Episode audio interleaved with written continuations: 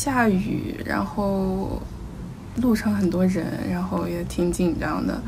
考完就是平常心吧，也有对答案，也有有点崩溃的时候，但是后面结果其实也还可以。因为考的时候那个考点也挺，我自己也挺熟悉的，所以没有很没有特别紧张吧，但也有紧张的时候。那今年再看别人高考是什么样的感受？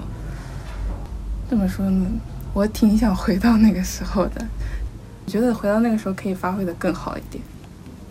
我我学校比较特殊吧，因为他们是一半一半参加高考，呃，一半参加就是保送嘛，国内有个保送制度，然后一半就是直接出国嘛。然后当时高二的时候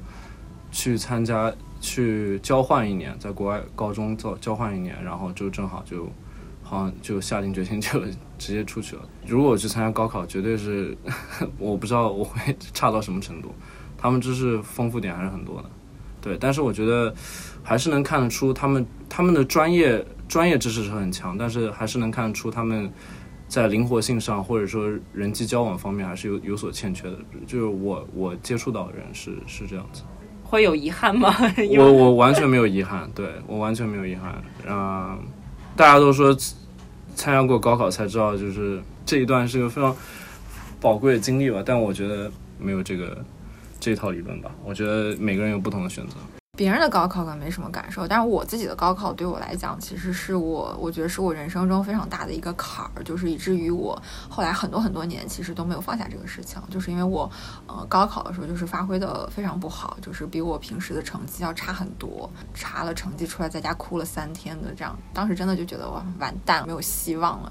甚至就是这个一直影响到我大学入学以后，在大一入学以后，整个人是特别积极的一个状态。我是湖北人，湖北高考就是那种压力比较大，就是天天五点钟起床那种，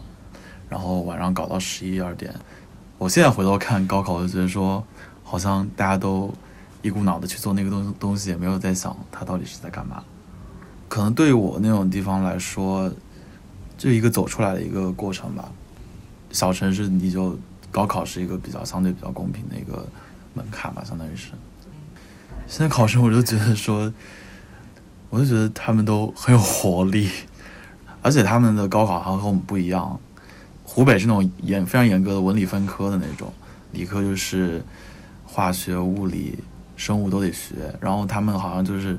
文理兼选的。我是比较喜欢现在的这种高考的政策，对我的影响就是考了一个自己觉得很烂的分数，然后但是到了一个比较喜欢的环境。认识了一帮我觉得比较自由的一帮人吧，就是比较聊得来的一帮人，我觉得挺好的。如果我的那分分数是预期的那样的话，可能更禁锢在那个小圈子里边。可能最深的影响是我高考那几天正好是我外公去世了，但是家里人也就瞒着我，等我高考完了再跟我说的。基本上高考属于正常发挥吧。他们有选到自己喜欢的专业吗？没有，这个当时毕竟自己不懂嘛，都是。父母帮忙选的，然后发现自己也不是太喜欢，就一直跟家里是闹得不太愉快的嘛。然后，嗯，毕业之后还是按照父母的意愿，就继续走这条路，走了两年之后，实在发现就是自己内心受不了的，所以后来是当机立断跑了。那两天天气不是特别好，好像下雨了。然后在路上的时候遇到了一个非常 accident 的事情，好像有一个稍微有点失心疯的妈妈。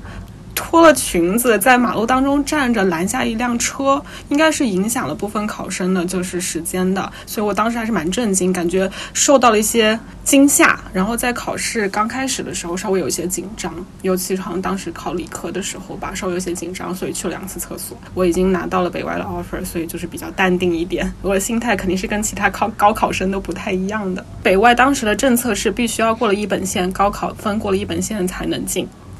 我觉得就是现在大家的压力还是好大呀，应试教育还是给人给人一种喘息不过来的感觉。现在也当妈妈了，身边已经有很多在我之前当妈妈的朋友们已经开始鸡娃了，他们已经从幼儿园期间就给自己的孩子做各种辅导补习班，好像不从这个时候开始努力，高考那会儿就赶不上似的。所以我觉得现在的孩子们肯定比我们那时候压力更大，更多的是对自己的一种期望吧，就希望以后对待孩子更以平常心，自己做选择，不需要我给他太多的压力。希望他能自己自求多福。